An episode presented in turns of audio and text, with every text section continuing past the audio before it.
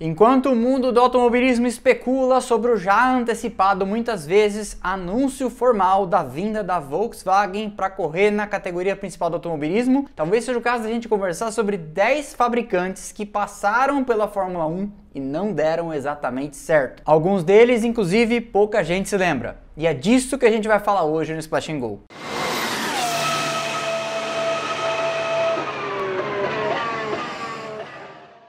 Ao longo da maior parte da história da Fórmula 1, ela foi dominada por fabricantes. Isso você já sabe, não é? Inclusive, meu texto está ruim. Não é ao longo da maior parte da história da Fórmula 1, é desde sempre. Desde 1950, desde a primeira temporada, ela foi dominada por fabricantes. Agora sim, Brincadeiras com o próprio texto à parte, o fato é que, seja como fornecedora de motores ou como equipe de fábrica propriamente dita, normalmente é a fabricante, a montadora, que tem recursos financeiros e corpo técnico, estrutura para vencer na Fórmula 1. Mas um projeto que conta com o apoio de uma fabricante não necessariamente vai ser um projeto vencedor. Ao longo da história, nós temos diversos casos de fabricantes que vieram cheios de orçamento, estrutura, gente, fábrica e etc. e acabaram naufragando tragicamente. Depois de participações vitoriosas no Endurance em 92 e 93, especialmente em Le Mans, a fabricante francesa começou a estudar seriamente a hipótese de entrar de cabeça na Fórmula 1 num projeto completo de fábrica. Mas aí quando ela resolveu olhar a questão de perto, pôr na ponta do lápis e entender a fundo o desafio a que ela se propunha, a Peugeot achou melhor entrar como fornecedora de motores da McLaren em 1994. O problema para a Peugeot foi que ela resolveu justamente começar pela porta de entrada de um parceiro muito exigente, porque a McLaren vinha acostumada com anos de fornecimento da Honda em mais alto nível. E aí, tendo à disposição um motor que não era nem potente nem confiável, a relação durou apenas um ano, com o Ron Dennis preferindo se aliar então à Mercedes, num casamento que esse sim foi muito duradouro com a McLaren, e voltou recentemente, e a Peugeot indo então fornecer seus motores para a Jordan. A Jordan era uma equipe emergente querendo ser grande que achou ótimo ter a estrutura de uma fábrica por trás. Com a Jordan, a Peugeot fica 95, 96 e 97 chegando no final desse triênio a ter um dos motores mais potentes do grid, o seu V10, que em 97 chega ali a morder os calcanhares do pessoal da frente e até ameaçar vencer uma corrida ou outra, conseguindo conquistar alguns pódios. Mas uma série de fatores políticos e econômicos acabaram arrastando a Peugeot para um casamento de conveniência com a Prost, dentro de um sonho encantado francês de ter uma equipe inteiramente nacional. Desde 92, quando a Ligier tentou negociar com o Prost, que tirou aquele ano sabático fora da Fórmula 1, o projeto de ter uma equipe inteiramente francesa sempre foi um sonho de todos, com carro, pilotos, motor e combustível franceses. Mas a história também nos mostra que isso acabou nunca se concretizando com sucesso. Essa parceria com a Prost, que também durou três anos, igualmente ao caso da Jordan, acabou sendo um desastre, com muitas interferências políticas do governo francês, desmandos de patrocinadores, o Prost não tendo exatamente muito jogo de cintura para administrar a equipe, e aí o carro vai aos pontos em apenas três ocasiões, com um pódio muito acidental em Nürburgring 1999, mais devido às circunstâncias de corrida do que qualquer outra coisa, porque foi uma corrida caótica, e o casamento se encerra no final de 2000. A Peugeot, como fabricante, vai embora da Fórmula 1, mas os motores acabam ficando para trás e são vendidos para a Asiatec, que acaba sendo a preparadora então que fornece esses mesmos motores para a Minardi e para a Arrows em alguns anos seguintes. Lá no começo da Fórmula 1, a Lancia parecia ter tudo, ou quase tudo. Ela tinha um piloto superstar, Alberto Ascari, ela tinha engenheiros de talento e ela tinha até um bom carro desenhado, mas faltava fundamentalmente dinheiro. Um grande abraço para quem acha que a Fórmula 1 só precisa de dinheiro hoje, que antigamente com rifa e quermesse dava para tocar uma equipe. O D50, esse bom carro desenhado pela Lancia, demorou um ano inteiro para estrear, mas quando veio para a pista chamou a atenção de todos, com Alberto Ascari cravando uma pole position em Mônaco. Nessa corrida que largou na pole com o D50, o Ascari acaba abandonando com problemas de câmbio, mas ainda assim o carro parecia de fato bom, porque o Ascari vence duas corridas extra campeonato no começo da temporada de 55. O Ascari liderava o Grande Prêmio de Mônaco, agora sim valendo pela Fórmula 1, mas o indício de que o carro era bom, quando acaba perdendo o controle, cai dentro do mar com o D50. Tremendous excitement. Ascari has overshot the chicane. The car has somersaulted straight into the harbor. Frogman standing by dive in to Ascari, but his blue helmet pops up over to the left of the point where the car went in, and he starts to swim towards one of the yachts. A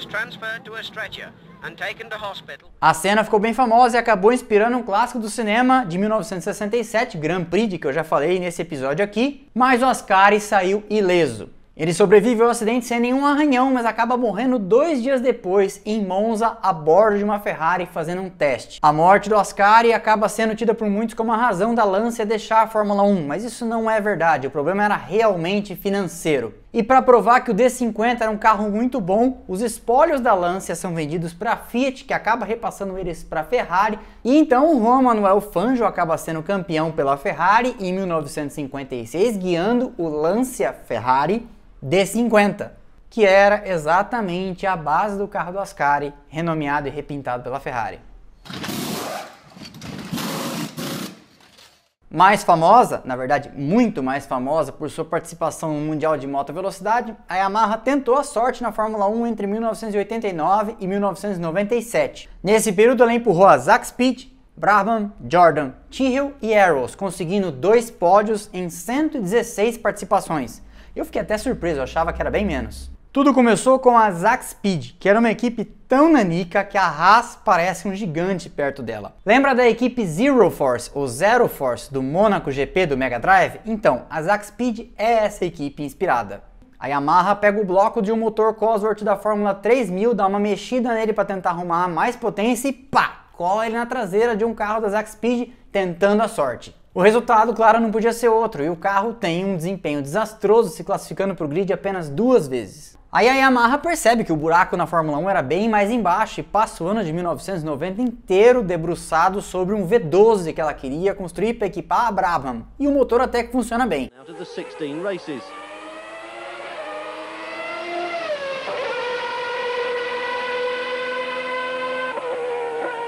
Eles pontuam com o sexto lugar de Mark Blundell no Grande Prêmio da Bélgica daquele ano de 91 em Spa-Francorchamps. Aí em 92 a Yamaha vai empurrar Jordan, que tinha tido um ano de estreia muito bom em 91 e todo mundo se enche de expectativas, mas o ano é de desastre. A dupla Stefano Modena e Maurício Gugelmin tem muitos abandonos, não se classifica várias vezes e tem um sexto por Modena e um sétimo por Gugelmin com melhores resultados daquele ano. No final de 92, a Yamaha muda de novo de casa e vai empurrar a Tyrrell a partir de 93. Eles zeram nesse primeiro ano, mas no segundo ano, com um carro mais ou menos decente, ela consegue um pódio com o Mark Blundell no Grande Prêmio da Espanha.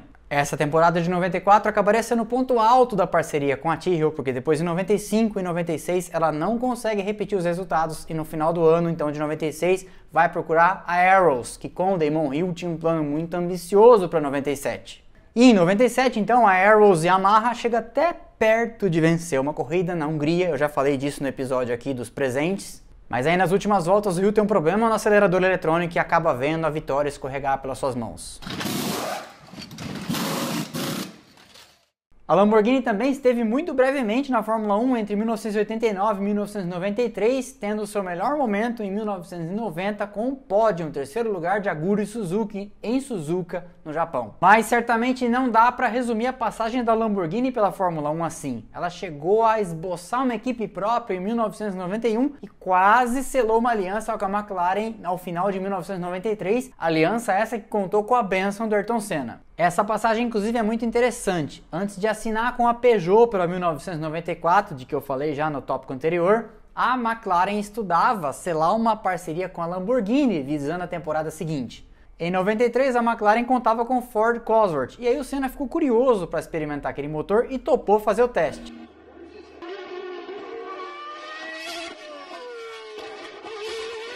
Ele anda no estoril com um MP48 com a traseira maior para caber o V12 inteiro branco e desce impressionado com a performance do motor. O Lamborghini V12 era 60 cavalos mais forte que o Ford Cosworth e mais leve.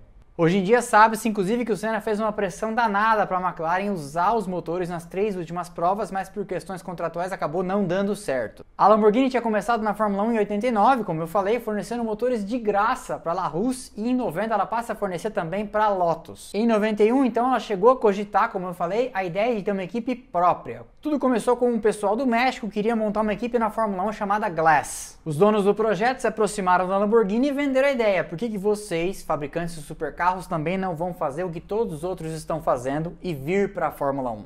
A princípio, a Lamborghini ia entrar como fornecedora de motores e ir gradualmente aumentando seu envolvimento até que virasse uma equipe de fábrica. Acontece que os mexicanos ficaram sem dinheiro no meio do caminho e a Lamborghini teve que absorver toda a operação. Eles então baseiam a estrutura da mini equipe em Modena, ali na vizinhança da Lamborghini, e chamam o lendário Mauro Forghieri, que tinha sido da Ferrari nos anos 70, para ser o diretor técnico por trás do projeto. Para 91, a equipe vem escrita sob o nome de Modena, cidade essa, como eu falei, onde ela tinha a base mas todo mundo no paddock e na imprensa especializada se referiam a ela como Lambo ou Lamborghini. Mas apesar disso e oficialmente, a Lamborghini procurou manter uma distância segura, especialmente porque o carro dificilmente se classificava e teve como melhor resultado apenas um sétimo lugar na estreia em Phoenix. Nesse mesmo ano de 91, a Lamborghini também forneceu motores para a Ligier com resultados igualmente fracos. A equipe Modena, ou Lambo ou Lamborghini, fecha as portas no final de 91 e a fabricante Lamborghini decide então se focar no fornecimento de motores e para 92 e empurrar a Minardi e a La Russe. Empurrando essas duas equipes em 92, ela consegue dois sextos lugares, um com a La Russe, um com a Minardi, o da Minardi com Christian Fittipaldi. At Barcelona, Fittipaldi, fresh from his skiing holiday at Maribel, proved quicker than his more experienced teammate. Formula One is not a little bit easier, but I like the, the engine very, very much because it's a 12 cylinders compared to my 8 cylinders, which I had in uh, 3000. So it makes uh, the running of the engine very, very smooth. And on uh, acceleration, exiting the corners, it, it, it's much, much better for you to feel as a driver. Initially, he had difficulty easing himself into the cockpit. Once rectified, he soon looked comfortable. Em 93 ela fica só com a La Russe e consegue um quinto e um sexto lugar, o quinto com Felipe Alliot e o sexto com Eric Comar, marcando três pontos. Mas aí no final do ano, aquele teste com a McLaren e Ayrton Senna seria a última aparição da Lamborghini, pelo menos até hoje, na Fórmula 1. Sem assinar com ninguém para 94, ela acaba se retirando.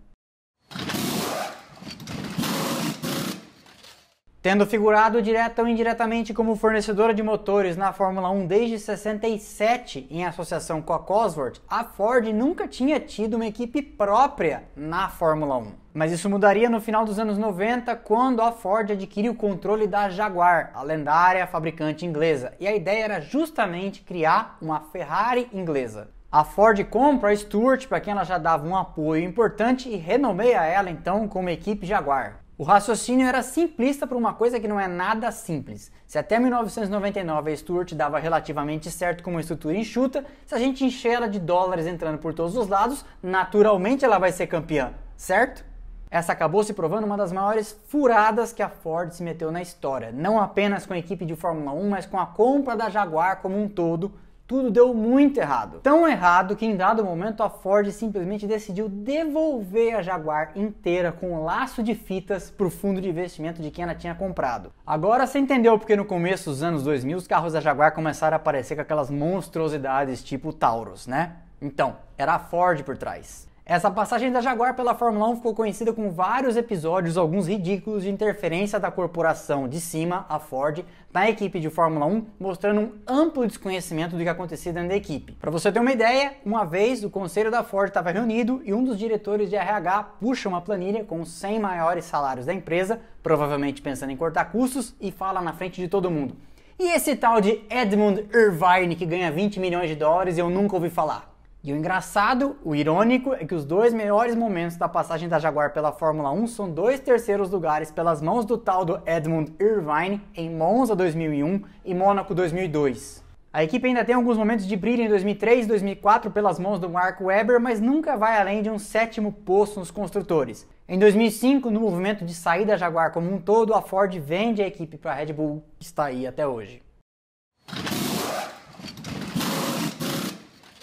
A Alfa Romeo venceu os dois primeiros campeonatos da Fórmula 1 em 1950 e 1951, mas ficou fora da categoria por um longo hiato de tempo, voltando só em 1979. Contando com a liderança do Carlo Chitti, engenheiro italiano lendário, a primeira temporada da Alfa Romeo na Fórmula 1 em 1980 é cercada de tragédia, com a morte do Patrick Depailler em Hockenheim. Eles chamam então o super sub da Fórmula 1 de todos os tempos, Mario Andretti, para substituí-lo, sem muitos resultados. Em 81, aquele que foi o ponto alto dessa passagem da Alfa Romeo pela Fórmula 1, terceiro lugar do Bruno Giacomelli em Las Vegas. Em 82, o carro começa a temporada com desempenhos promissores e o André de César escrava pole position para o Grande Prêmio dos Estados Unidos em Long Beach. Só que ele perde a corrida que ele estava liderando porque ele prefere gesticular contra um retardatário em vez de trocar a marcha e acaba sendo ultrapassado pelo Nick Lauda. Inacreditável.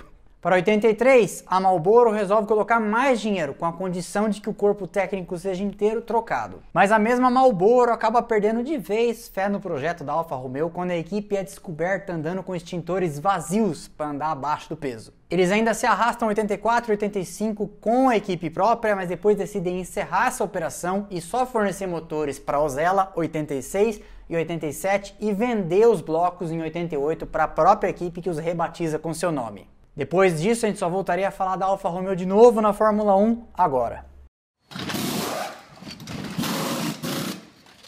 A Aston Martin adquiriu a Racing Point no final de 2020, mas antes disso ela já tinha passado pela Fórmula 1 em 1959 e 1960. Pouca gente lembra por um motivo muito simples: ela não fez nada. Lá naquela primeira tentativa, eles começaram errado, justamente já insistindo em fazer um carro com motor dianteiro, quando todo mundo da ponta já estava mudando para um motor traseiro, e aí nasceram obsoletos. Eles ainda conseguem um segundo lugar com Roy Salvadori, mas o projeto estava fadado a morrer antes mesmo de começar, e no final de 1960 eles se retiram e só seriam vistos de novo na Fórmula 1 agora. A Porsche teve três passagens pela Fórmula 1 uma mediana, uma vitoriosa e um desastre. Entre 57 e 62, na primeira vez que ela tentou, ela veio com equipe própria. Participa esporadicamente de 57, 58, 59 e 60 e pega para valer em 61 e 62, conseguindo alguns resultados bastante dignos. Pelas mãos do Dan Gurney em 61, três segundos lugares e pelo mesmo Dan Gurney em 62, um primeiro e um terceiro.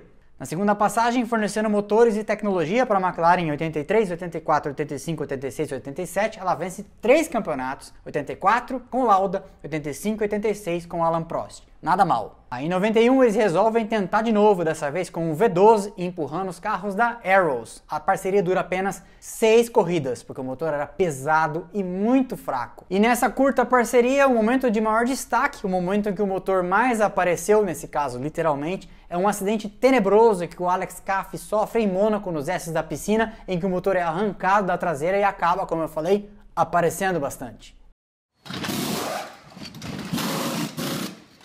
Muito famosa no mundo dos ralis, a verdade é que a Subaru tentou sim uma empreitada pela Fórmula 1, que foi muito, muito breve. No final da temporada de 1990, a Subaru adquiriu 51% da sociedade que era proprietária da equipe Coloni, dando a ela status de equipe de fábrica. A ideia era andar com motor flat 12, algo que não fazia o menor sentido na Fórmula 1 mais desde o final dos anos 70, e o carro é uma versão beta da Coloni de 1989, que já não era grande coisa.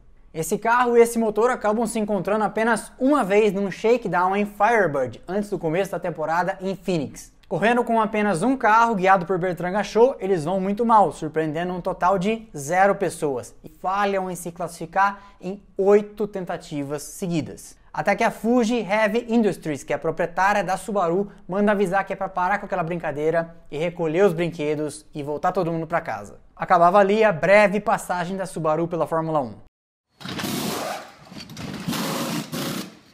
Por fim, eu deixei a Toyota para o fim. Isso porque ela é, sem dúvida, o maior de todos esses fracassos listados, principalmente pondo em perspectiva o tamanho da estrutura e do orçamento envolvidos e do tamanho da montadora que vinha por trás. Nos anos 2000, a Toyota chegou a flertar ali com o topo do ranking de maior montadora do mundo. Entre 2002 e 2009, a Toyota tentou, tentou e não economizou. O orçamento dela era equivalente ao das maiores, McLaren e Ferrari. E inclusive na época, para tirar uma onda com a Toyota, eles dividiam a pontuação pelos milhões de dólares gastos e mostravam que cada ponto que a Toyota conseguia custava 20 vezes mais que um da Ferrari. Foram três pole positions e 13 pódios, mas eles nunca venceram um grande prêmio e nunca estiveram nem perto do alvo, que era disputar e ganhar campeonatos mundiais. Novamente, para não parecer injustiça, ressalte-se, estamos falando de um orçamento do tamanho do da Ferrari. A verdade é que a Toyota sempre pareceu subestimar um pouco o desafio da Fórmula 1. Ao invés de olhar o que os outros faziam e tentar melhorar o que dava certo e fazer diferente no que dava errado, ela resolveu partir de uma folha em branco, fazendo as coisas exclusivamente do seu jeito. O problema é que, como eu falei, isso é subestimar um pouco o desafio. Afinal de contas, os outros estão lá fazendo as coisas e tentando melhorar há 30, 40 anos. Por que, que você é mais esperto, vai chegar no final e vai acertar de cara? Muito frequentemente, os pilotos acabaram sendo culpados pelos fracassos, quando na verdade os problemas vinham na matriz. Em outras ocasiões, decisões que faziam sentido para a matriz do ponto de vista de negócios acabavam não fazendo sentido para a equipe de Fórmula 1, como por exemplo mudar os pneus de Michelin para Bridgestone no final de 2005. Balançada pela crise de 2008, a Toyota manda avisar lá do Japão que a equipe de Fórmula 1 no final de 2009 ia acabar. Ironicamente, no ano em que eles junto com a Williams e com a Brown, tinham o bendito do difusor duplo. Eles fazem um carro bom. Mas aí a decisão estava tomada e a Toyota encerra então sua operação na Fórmula 1 para nunca mais voltar, pelo menos nunca mais até hoje.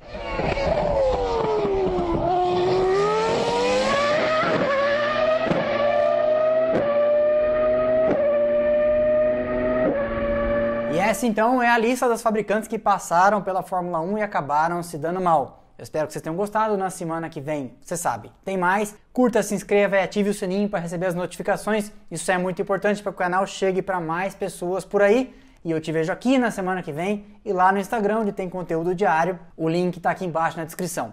Valeu e um abraço!